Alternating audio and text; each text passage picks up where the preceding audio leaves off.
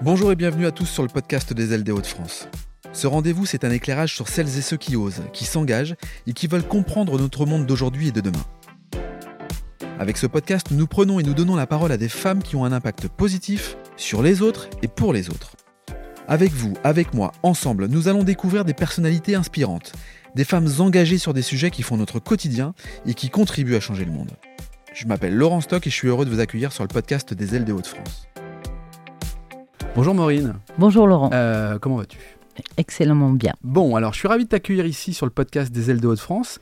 Alors le sujet que nous allons mettre en avant est issu d'une initiative, celle d'Octobre Rose. On le sait, le cancer du sein est, le cancer le plus fréquent en France et représente la première cause de décès par cancer chez la femme.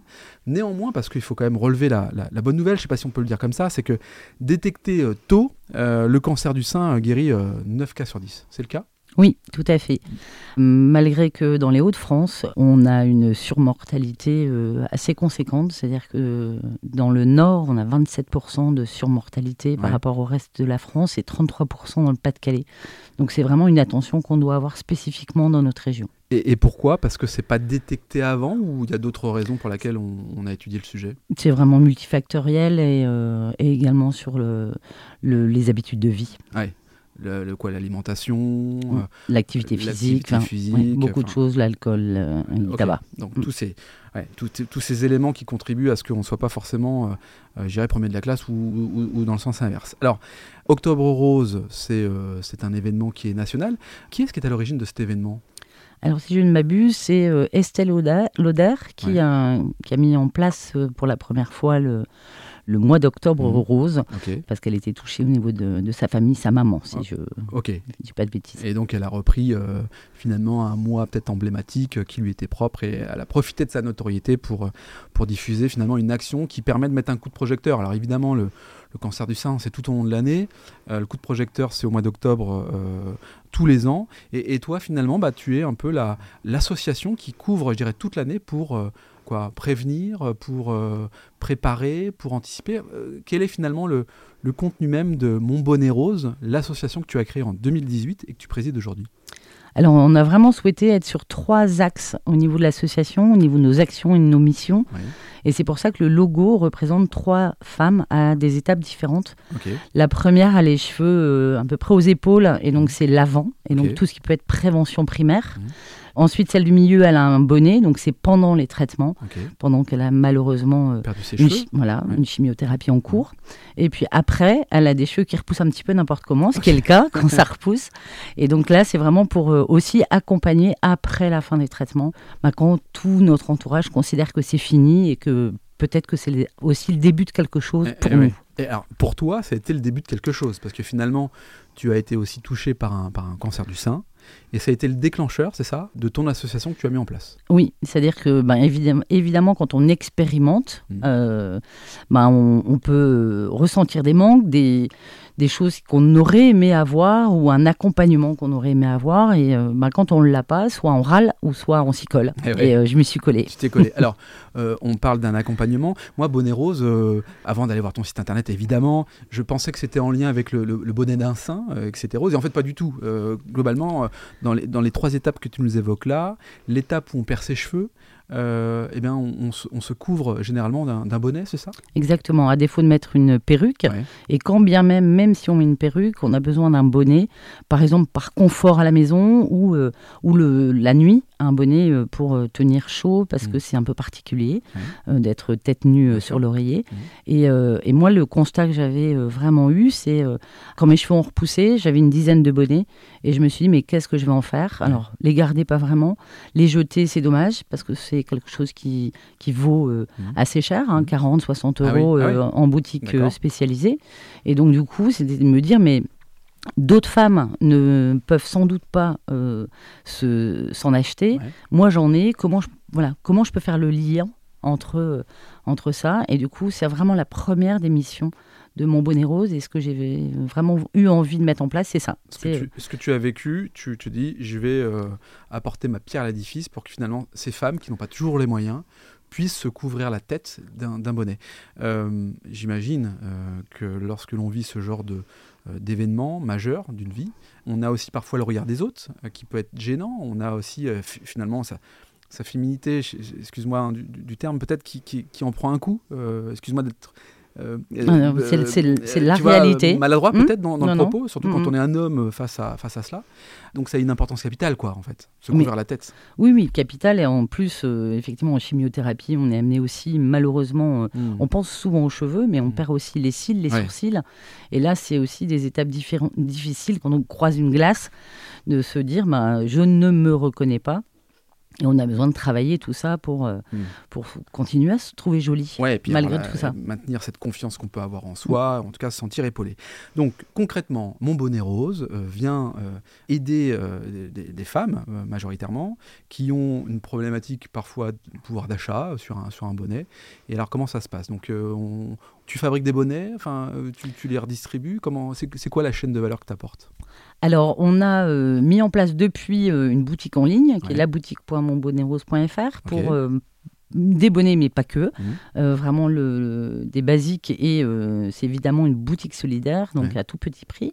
On fabrique également des bonnets lors du challenge couture qu'on met en place au moment d'Octobre Rose. Voilà, en 2021, on a euh, cousu avec bon nombre de bénévoles partout en France 56 000 bonnets qui ont été redistribués ensuite dans les centres de soins gratuitement, mhm. bien sûr. Mhm. mais après, localement, on a aussi un principe d'accompagnement grâce à des maisons.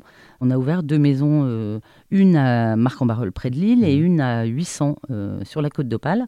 Et là, c'est vraiment de l'accompagnement euh, aussi bien en proposant des activités physiques adaptées, bien évidemment, de la socio-esthétique pour par exemple, apprendre à se dessiner des sourcils, eh parce que c'est pas toujours simple, euh, de la détente, de la réflexologie plantaire, du Reiki, euh, du coaching santé, mmh. et puis également des ateliers, par exemple des ateliers de retour à l'emploi, parce que là c'est aussi, euh, après un long arrêt, un véritable sujet. Quelle est la moyenne d'un arrêt comme ça lié à un, cancer du sein? Alors on, va dire en gros une, année, une, bonne année. Après, tout dépend aussi des étapes de reconstruction mmh. nécessaires, et mmh. là l'arrêt peut, peut se prolonger parce que c'est quelquefois plusieurs opérations euh, successives. Donc on l'a compris, le déclencheur, c'est ce que tu as aussi subi.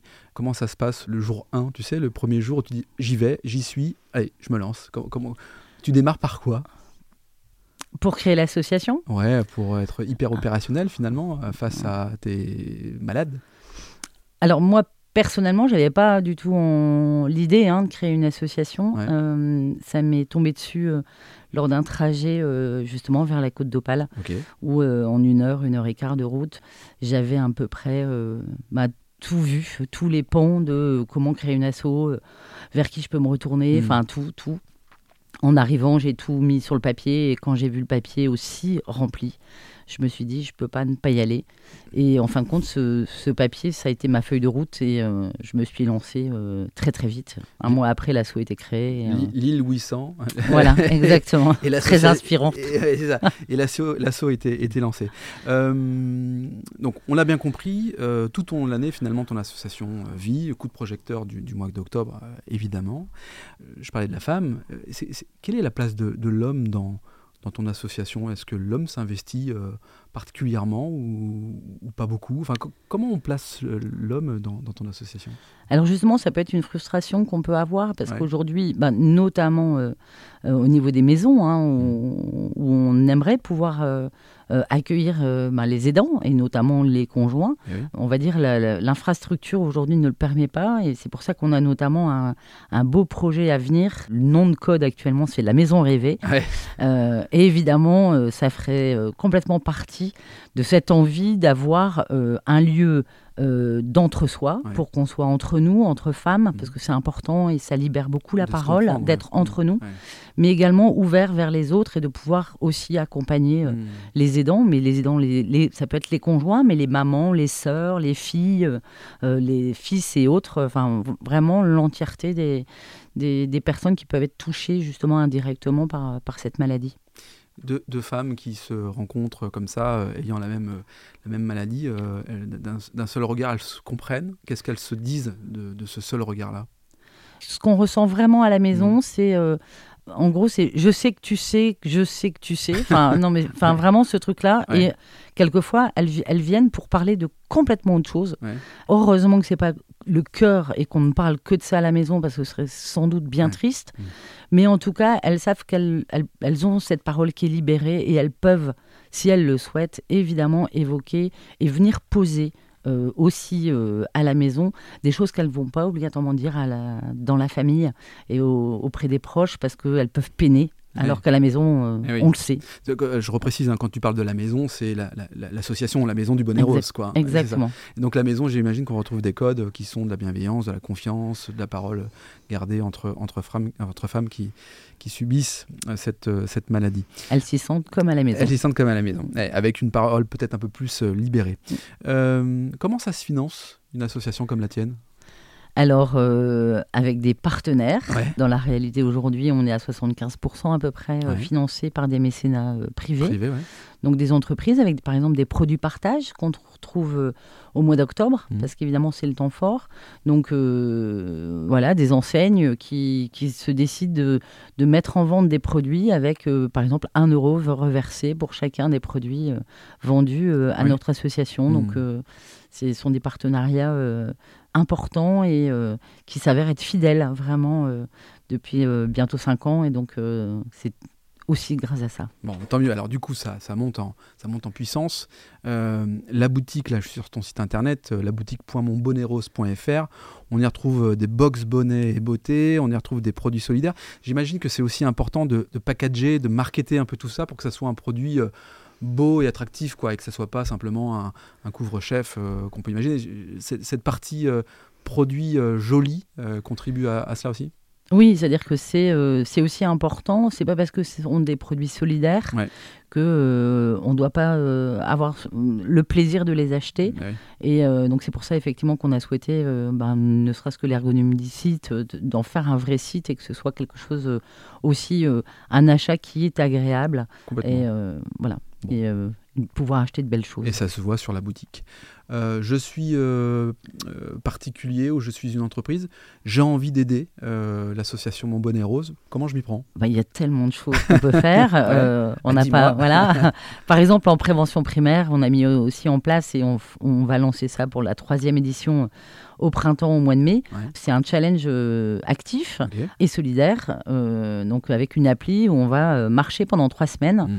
Et plus je fais de pas, plus les sponsors de mon bonnet rose et de, du challenge Acte Rose hmm. vont nous reverser bah, une, voilà, de l'argent. Hmm. Donc, Très bien, donc, faut marcher. Voilà, et donc effectivement, on, on, propose de venir marcher avec nous virtuellement parce qu'on marche pas obligatoirement ensemble, mais, euh, mais, en tout cas de, faire le maximum de pas pendant ce challenge euh, parce que ça nous aide également beaucoup. Ok, donc des actions participatives qui permettent de générer en fait du budget de fonctionnement euh, pour, pour l'association. Oui, et puis pour le challenge d'Octobre Rose, pour le challenge couture, là mmh. c'est vraiment des ateliers qui se tiennent partout.